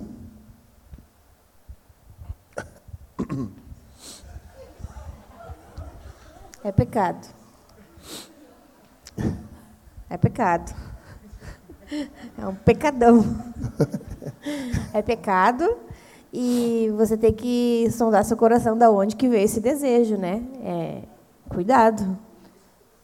A Bíblia diz em Deuteronômio 5:22, se não me engano, 22:5, né, que a mulher não veste roupa de homem e o homem não deve vestir roupa de mulher. E está tratando sobre homossexualidade, né? Então tem que cuidar, cuidar das fantasias aí. Ah, é, acho que vai ser mais atraente para sua mulher você se vestir de machão. Deuteronômio capítulo 22, 5. Eu vou ver essa tradução como é que está, mas o, o, o peso que o texto dá é assim, ó, 22, 5. A mulher não deve usar roupa do, de homem e o homem não deve vestir roupa de mulher pois quem faz isso é abominável ao Senhor seu Deus. Tá bom? Então, assim, deixa eu explicar uma coisa. Tu quer botar roupa de mulher, meu irmão? Tu quer ser abominável. Tu quer se tornar uma pessoa abominável, alvo da ira de Deus. Deus ama tudo o que promove a distinção entre os sexos. Tá bom? Então, por quê? Por, deixa eu dizer uma coisa aqui algo que às vezes a gente não fala, né? É óbvio que homens não devem usar cabelo comprido. Está na Bíblia isso. É desonroso para o homem, 1 Coríntios capítulo 11. Eu não sei, as pessoas ignoram esse texto. Né, Michael? As pessoas ignoram. Elas acham, não, isso é para aquela época. Não, mas daí tudo é para aquela época. Tudo é para aquela época. Então é desonroso para o homem ter o cabelo comprido. É desonroso.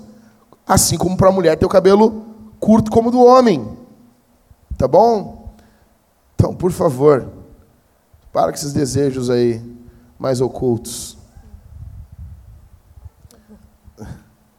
O Helison vai conseguir, ele está ali bem louco ali. Bem louco. Tô vendo a cara dele. É que foi o Helison que mandou a pergunta, Thalita. Aí o cara começa a chorar agora ali.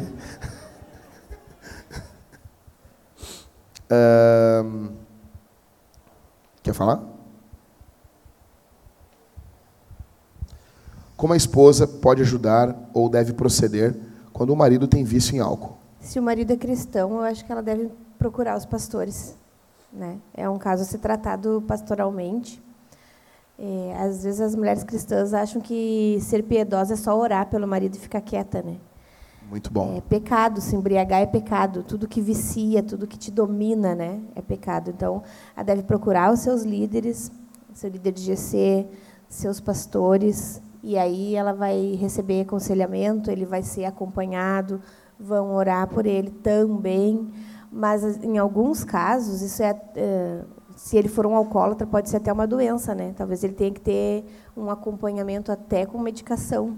Então, Sim. é um caso que ela deve procurar seus pastores. Mas nunca deixou de ser pecado, né? É, pecado.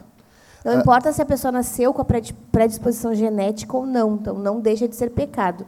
Eu aconselharia essa esposa a procurar o seu pastor. Não prote...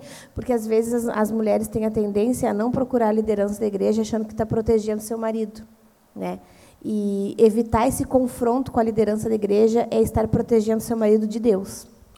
Perfeito. Muito bom. Próximo.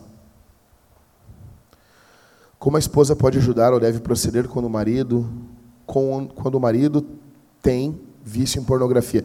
Então, primeiro de tudo, é, eu tenho uma dificuldade. Eu sei que a pornografia ela, ela é também um vício, mas quando a pessoa já, já trata a pornografia num primeiro momento como vício, isso me irrita, entendeu? É, em primeiro lugar, pornografia é culto. O problema que nós estamos que nós temos em relação à pornografia, ela também perpassa pela questão uh, do vício? Sim. Mas, em primeiro lugar, ela não é um vício. Em primeiro lugar, ela é um culto. Ela tem que ser tratada de forma bíblica. A pessoa tem que entender que ela está prestando um culto ao diabo. Eu fui falar sexta-feira, agora eu preguei na igreja do pastor Leon, na Mário Quintana. Eu falei sobre isso. Deixa eu explicar uma coisa. Tratei um caso de um, de um, de um cara da igreja e ele está envolvido com pornografia. Eu expressei, expliquei de forma bem clara. O grande problema da pornografia também é o escalonamento. A palavra escalonamento. A pessoa vai ter contato com coisas piores e piores. E isso não tem exceção. Isso vai ocorrer sempre. Se você está consumindo pornografia e você não escalonou ainda, é uma questão de tempo. Isso vai ocorrer. Nunca deixa de ocorrer. Sempre ocorre. Não há exceção. Nunca houve, nunca haverá para o que eu estou dizendo. Tá bom? Nenhum caso na história sempre vai ser assim. Se o homem não deixar de consumir pornografia, o cérebro vai pedir pornografia mais pesada. Eu conheço, tem um amigo meu, ele me contou, eu vou dizer isso aqui. Ele viu um filme, ou colocaram para ele uma vez, ele era criança, onde uma mulher defecava dentro da boca de um homem, direto. Uso de excrementos, uso de fezes, urina dentro do ato sexual. Isso é porque as pessoas já estão uh, anestesiadas para a pornografia comum.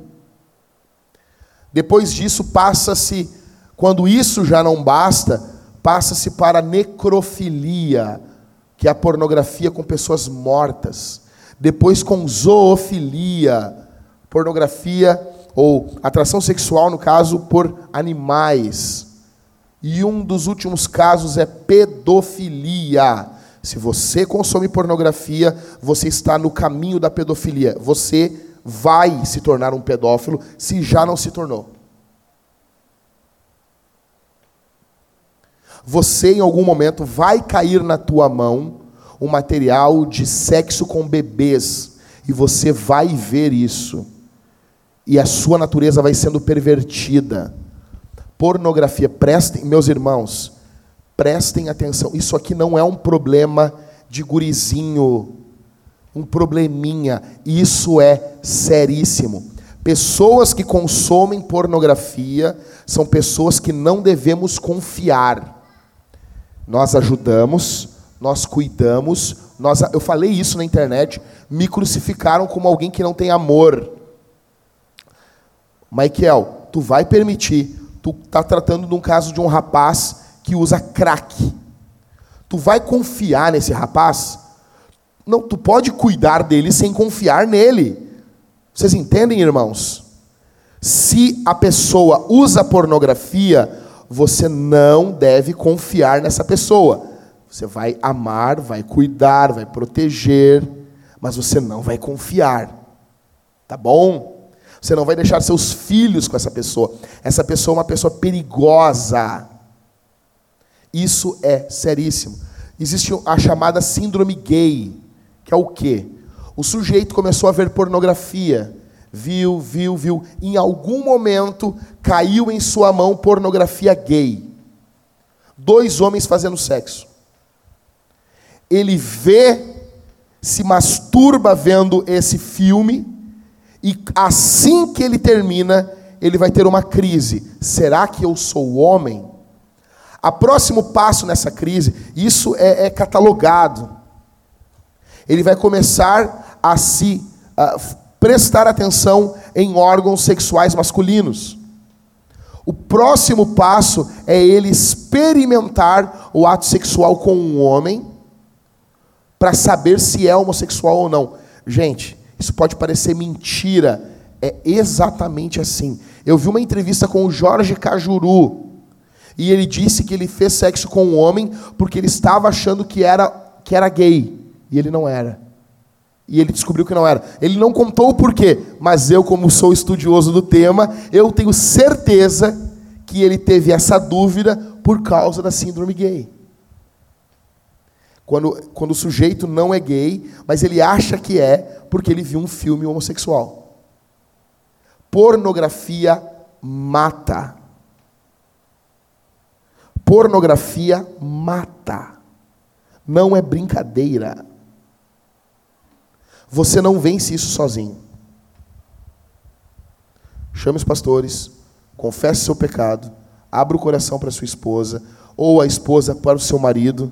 Não trate sua mulher como uma vagabunda, trate ela como uma serva de Deus, ame ela, cuide dela, proteja ela e chame os pastores. E o problema é que a pessoa acha que nunca vai acontecer com ela, né? Não, eu gosto desse tipo de filme, mas eu nunca vou ser pedófilo. É que a coisa começa tão sutilmente que tu acha.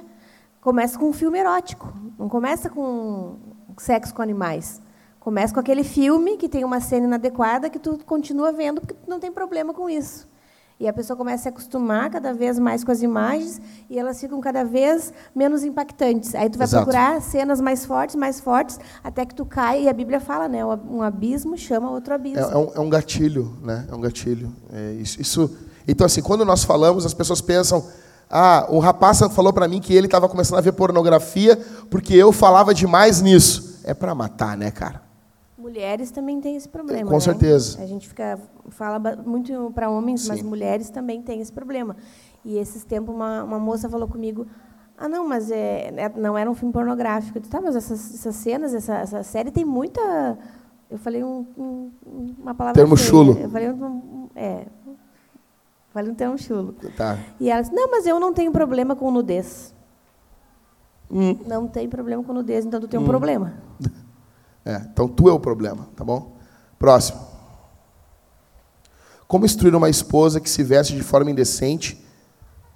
Como falar isso sem ofendê-la? Primeiro de tudo, por que, que não pode ofender?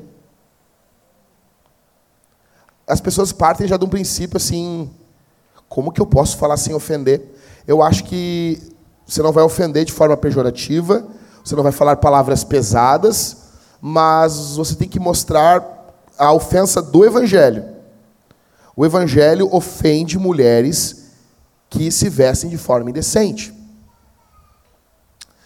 Então você precisa abrir a Bíblia explicar a Bíblia. Você tem que ser um bom pastor. É impossível, em um ano de leitura bíblica, você e sua esposa, você não passar pelos textos que Paulo fala sobre a mulher ser decente. A mulher ter uma. Se vestir de, de forma decente. É, é impossível. Então, primeiro de tudo, você tem que ser um pastor do seu lar e deixar que o evangelho ofenda a sua mulher. Você não vai ofender ela, mas o evangelho precisa ofender ela. Porque a mensagem do evangelho é ofensiva. E se essa pergunta foi feita por um esposo, né, me desculpe, mas eu preciso ofender você. Se sua esposa se veste de forma indecente porque você não soube pastorear o coração dela. Com certeza. É responsabilidade de um marido, né, um servo de Deus, o pastor da sua casa, ver a mulher com a roupa indecente, dizer: minha, minha querida, essa roupa está marcando o seu corpo, não quero que você saia com ela. Porque mulheres e homens pensam de forma muito diferente. E isso eu aprendi com o decorrer do nosso casamento. Algo que para mim não parece sensual, o meu marido, como homem, ele sabe o que desperta o interesse de outro homem. E eu, para mim, pode parecer assim, não, mas que horror. Eu vou confiar que o meu marido quer o meu bem. E ele vai dizer, Talita, não usa tal roupa. Amém, não vou usar. Talita, não te porta dessa forma. Amém, não vou me portar. Não, não caminha dessa forma, não te abaixa dessa forma. Homens têm que ensinar as suas mulheres a se vestir. E as mulheres têm que confiar que eles estão pastoreando elas. Então, meu irmão, você não tem que se preocupar em não ofender sua esposa. Você tem que se preocupar em pastorear sua esposa. Vou, vou pegar um exemplo aqui. Tá o Daniel e eu, estamos caminhando. E eu tô com o Daniel há oito horas. Aí o Mateus chega, imagina só, Mateus. Tu chega, o Daniel tá com um tatu no nariz, assim, enorme. E daí tu fala assim, ô Daniel, tu tá com um tatu no nariz aí, mas assim, tipo, enorme, saindo, parecendo uma cratera. Aí o Daniel faz assim, e o Daniel olha pra mim, eu tava com isso aqui, e eu digo assim, tu tava com isso há oito horas, Daniel. E o Daniel falou com todo mundo rindo. O, vocês acham que eu sou um bom amigo do Daniel?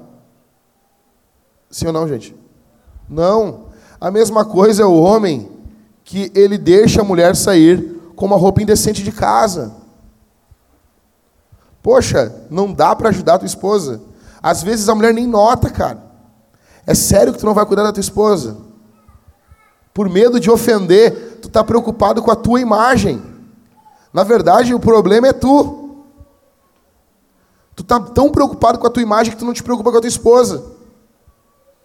Próximo. A principal responsabilidade do casal é proteger os filhos ou um ao outro? Ok, essa pergunta é em cima daquelas, daquele exemplo que eu dou do, do, do Paul Washer, né? Então, é óbvio que a principal responsabilidade do casal é proteger os filhos. Uma coisa não, não anula a outra. Uma coisa não anula a outra. Nós estávamos ali em casa, ali, eu já contei para vocês, e deu um estouro, mas um estouro parecia que tinham quebrado o vidro da cozinha e estavam entrando. E era domingo, depois assim, eu estava podre. Eu estava no modo pastor zumbi em cima do sofá. E daí, quando deu aquele estouro, eu estava num lusco-fusco, vendo TV, eu e a Thalita. E quando deu aquele estouro, eu olhei para ela. E eu pensei, ah, eu que sou o homem, né? Eu que tenho que ir.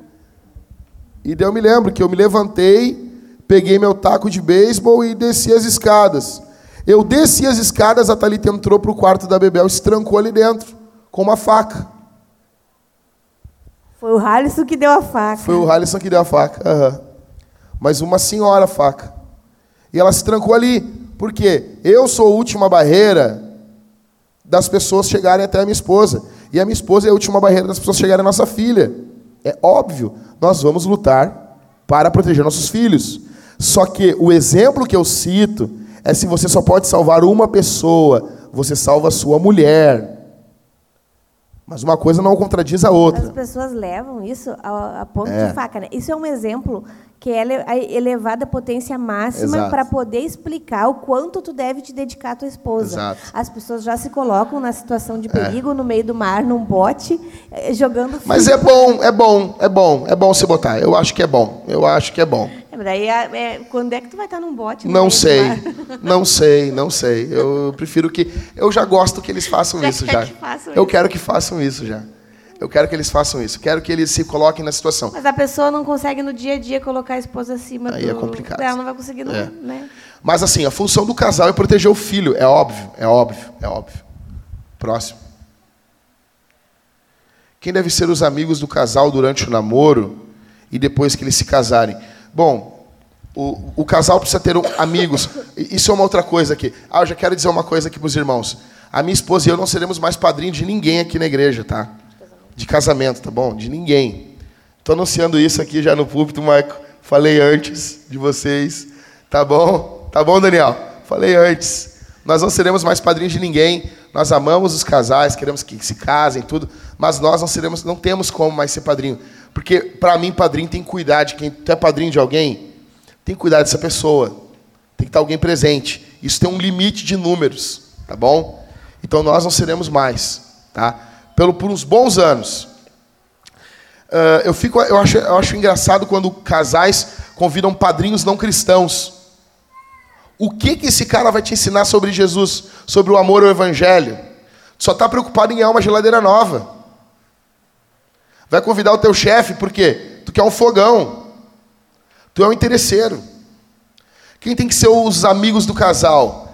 Em primeiro lugar, você vai ter amigos não cristãos. Mas agora eu estou falando de núcleo de amizade. Você tem que ter amigos que amam a Bíblia, em primeiro lugar. Em primeiro lugar. Que a Bíblia é a autoridade. Irmãos, olha para mim aqui, por favor. Lá no fundo, pessoalzinho, olha para mim aqui, por favor. Não sei, os artistas ficam tudo de pé. Eu acho estranho isso. Os artistas são diferentes. Irmãos, segundo, você não pode ter amigos aonde o marido não é apaixonado pela mulher e a mulher não é submissa ao marido. Eu coloquei uma regra na minha casa.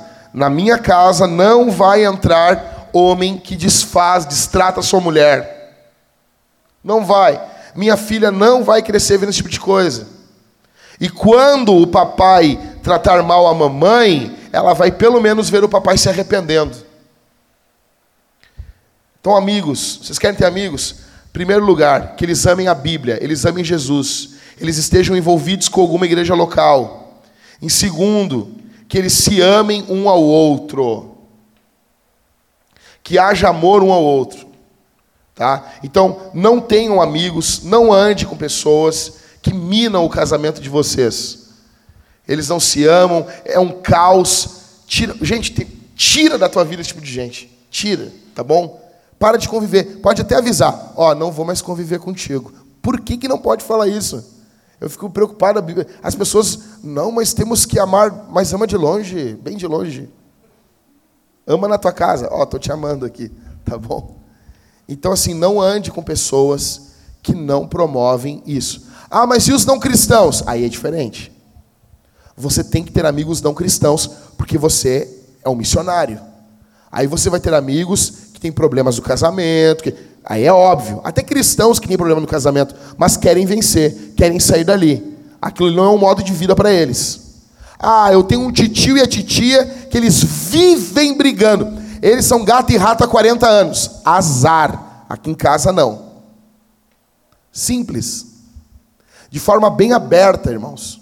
Se você não pode repreender o teu tio e a tua tia na frente dos teus filhos, eles não devem estar na tua casa. Sem exceções. Tá bom? Próximo. Ai, ai.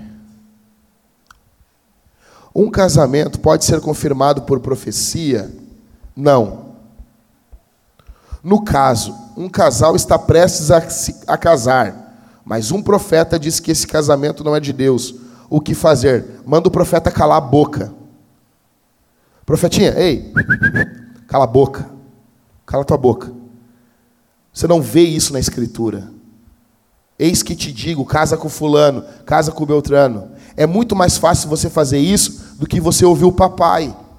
Quer ouvir uma profecia boa de casamento? Sabe qual é o melhor profeta de casamento? É o pai. É o pai. O pai é o profeta do casamento. Ah, quem é o profeta? Não, esse profeta é o meu pai. Então, então ouve. Então ouve. Quem é a profetisa? É a mamãe. Então ouve. Ah, mas eles podem errar. Claro que pode, óbvio. E tu também.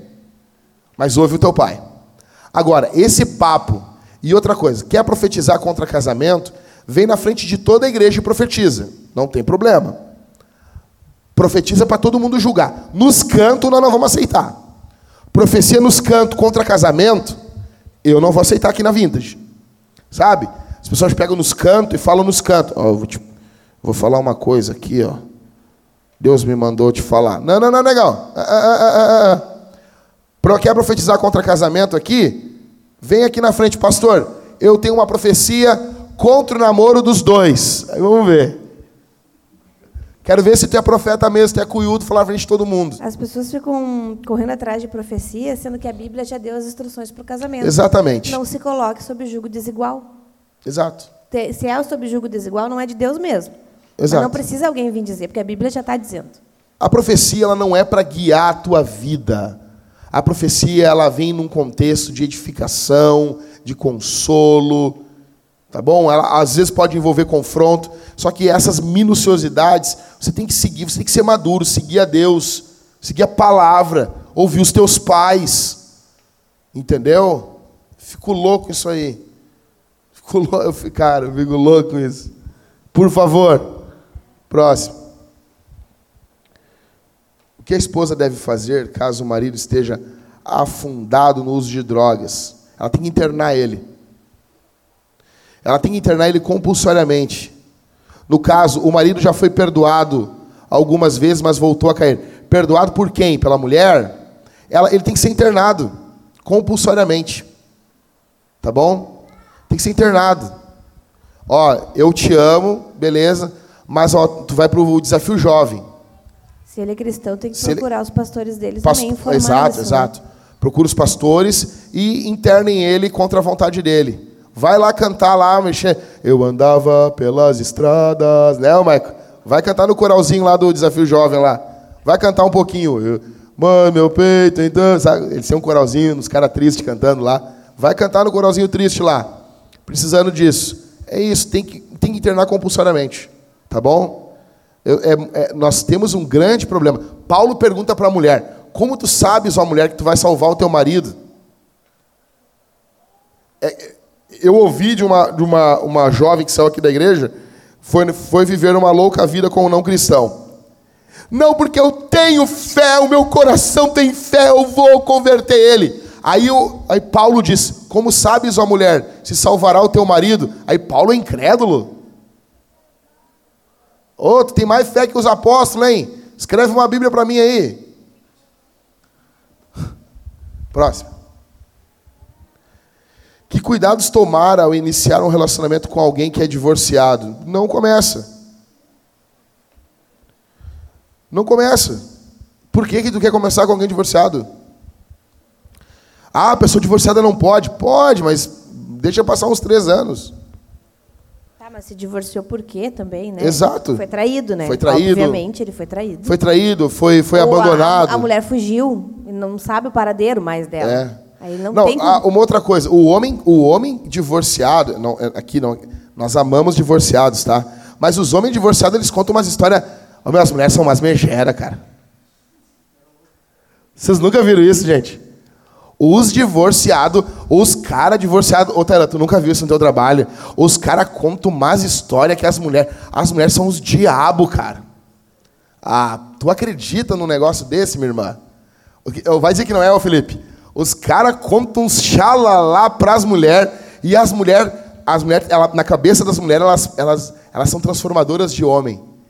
Não, mas comigo vai ser diferente. Exatamente, a novela mexicana. Exatamente. Então, assim, pode ter um relacionamento? Pode. Mas, assim, com os pastores, líderes de GC, sabendo, conhecendo a história, podendo verificar a veracidade da história, tem que verificar, ah, aconteceu tal coisa. É mesmo? Aconteceu tal coisa? Tá, daqui que nós vamos pesquisar. Assim. Assim. Ah, como? Então pode Jesus dar uma nova história para a pessoa, óbvio, óbvio. Só que precisa ter um cuidado pastoral muito grande, muito grande muito grande. Então, como começar uh, um relacionamento? Eu diria, começa um relacionamento com alguém que é divorciado, uh, com toda a igreja se metendo. Tá bom? Convido os irmãos para se meter. Catito, o que, que tu acha? Pergunta e deixa o Catito falar. Catito, fala à vontade. Fala à vontade. Tu tem carta branca para me ofender. E deixa falar. Robson, o que, que tu acha? Fala com, chama o Robson. Fala, Pastor Michael, o que que tu acha? E deixa um enorme número de pessoas se meter na tua vida. Acho que é uma boa forma de começar. Próximo. Isso aí. Vamos ficar de pé, irmãos? Nós vamos responder esse sermão. pouquinho mais para cá, meu amor. Nós vamos responder esse sermão. Ah, meus irmãos, eu quero que você volte para casa conversando sobre isso, tá bom? Pastor Everton me mandou os prognósticos financeiros da nossa igreja e nós precisamos de, no mínimo, uma oferta hoje, no dia todo, contando com manhã e noite, de R$ 3.500 para ficarmos no azul, tá bom? Tá bom?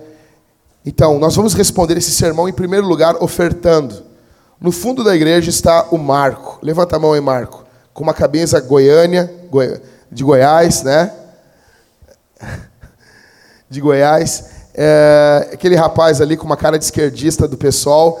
Ele é boa gente. Sua esposa também tem um, né, tem um jeito meio urgues de ser. As ofertas serão aqui na frente, nós vamos responder esse sermão ofertando ou no gasofilácio, esse nome estranho para aquela, aquela caixote de madeira, ou no fundo com os cartões na máquina com o Marco e com a Kel, tá bom? Por que ofertamos dinheiro? Porque nós queremos que o reino de Deus avance. Nós queremos que Jesus seja conhecido. Nós queremos plantar igrejas. Eu falei ontem, a Mariane está fazendo um TCC ela foi ali em casa fazer uma entrevista. Eu estou me sentindo muito chique. Dei entrevista para Zero Hora, entrevista para o TCC da Mari. Estou muito feliz.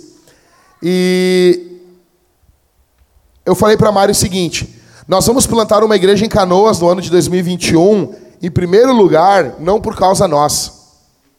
É, é, perdão, em primeiro lugar, não por causa de Canoas. Em primeiro lugar, é por causa nossa. Se não plantarmos mais uma igreja, nós vamos morrer. Igrejas que não plantam igrejas morrem. E nós não queremos morrer. Nós não queremos morrer, nós queremos ser uma igreja viva. E isso perpassa pelas ofertas, passa pelo dinheiro, pelo dinheiro que é ofertado. Nós vamos começar uma igreja. Essa semana que semana retrasada, eu acho, um casal aqui da igreja falou comigo, seria bom para a missão que nós, fosse, nós nos mudássemos para Canoas? E eu disse: sim, se mudem para Canoas, vai ser muito bom para a missão. E um casal se mudou para Canoas, cara, contando já que nós vamos plantar uma igreja em Canoas. Você tem noção disso? Já viram casa, já está tudo certo. Nós queremos plantar uma igreja em Canoas. Para fazermos isso, nós precisamos que nossas ofertas sejam exponenciais, que nossas ofertas sejam generosas que você não leve para casa. Gente, e principalmente aqui, eu me dirijo aos homens. Nós precisamos ser generosos. Nossas ofertas precisam passar as ofertas de nossas mulheres. Precisamos ser generosos. Deus nos guarde de termos líderes e homens avarentos. Em primeiro lugar, responderemos o sermão como? Como? Ofertando. Segundo lugar, nós vamos responder o sermão ceando. Você sai do seu lugar, você vai vir pelo meio da igreja. Se você é membro de alguma igreja, você vai comer e beber de Deus. Irmãos, muito movimento aí. Presta atenção aqui em mim, por favor.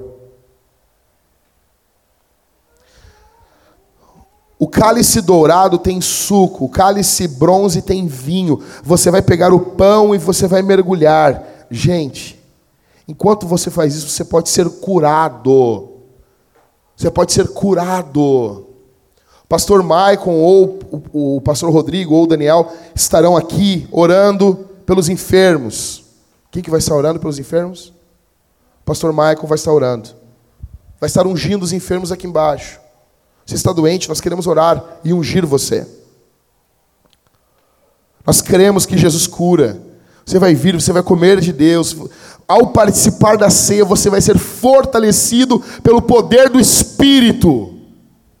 Em terceiro e último, nós vamos cantar. Mas você vai cantar muito alto. Gente, nós queremos que a presença de Deus esteja no nosso meio.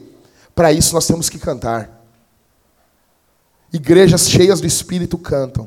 E essa semana você vai sair como um missionário, não como um egoísta.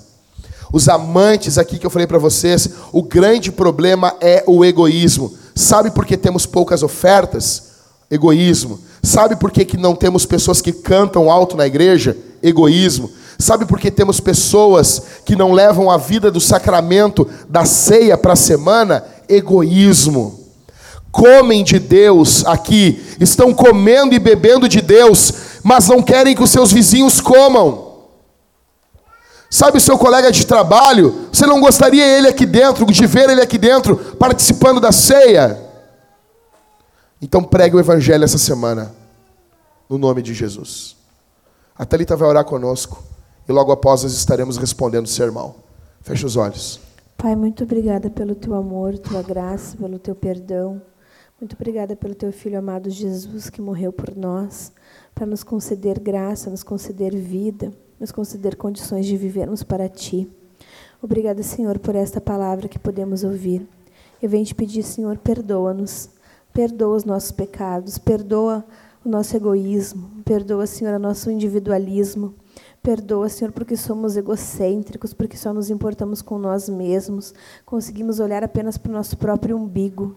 Nos perdoa, Senhor. Nos ensina, assim como Jesus, a amar o nosso próximo, a nos dedicar ao nosso próximo, a amá-los como a nós mesmos. Que marido e mulher, Senhor, venham se converter a Ti e seu coração possa se converter também um ao outro, que o coração dos pais venha se converter aos filhos e dos filhos aos pais.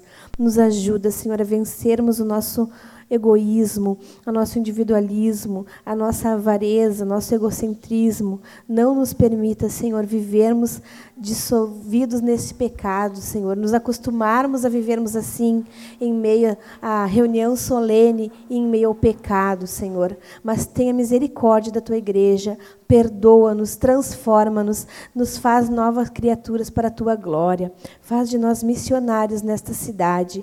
Abençoa cada um que irá ofertar, Senhor. Que tu possa conceder à tua igreja prosperidade e generosidade. Recebe os nossos louvores, porque aqui tudo é teu e para ti. Para o bem da tua igreja para a tua glória, nós te agradecemos em nome de Jesus.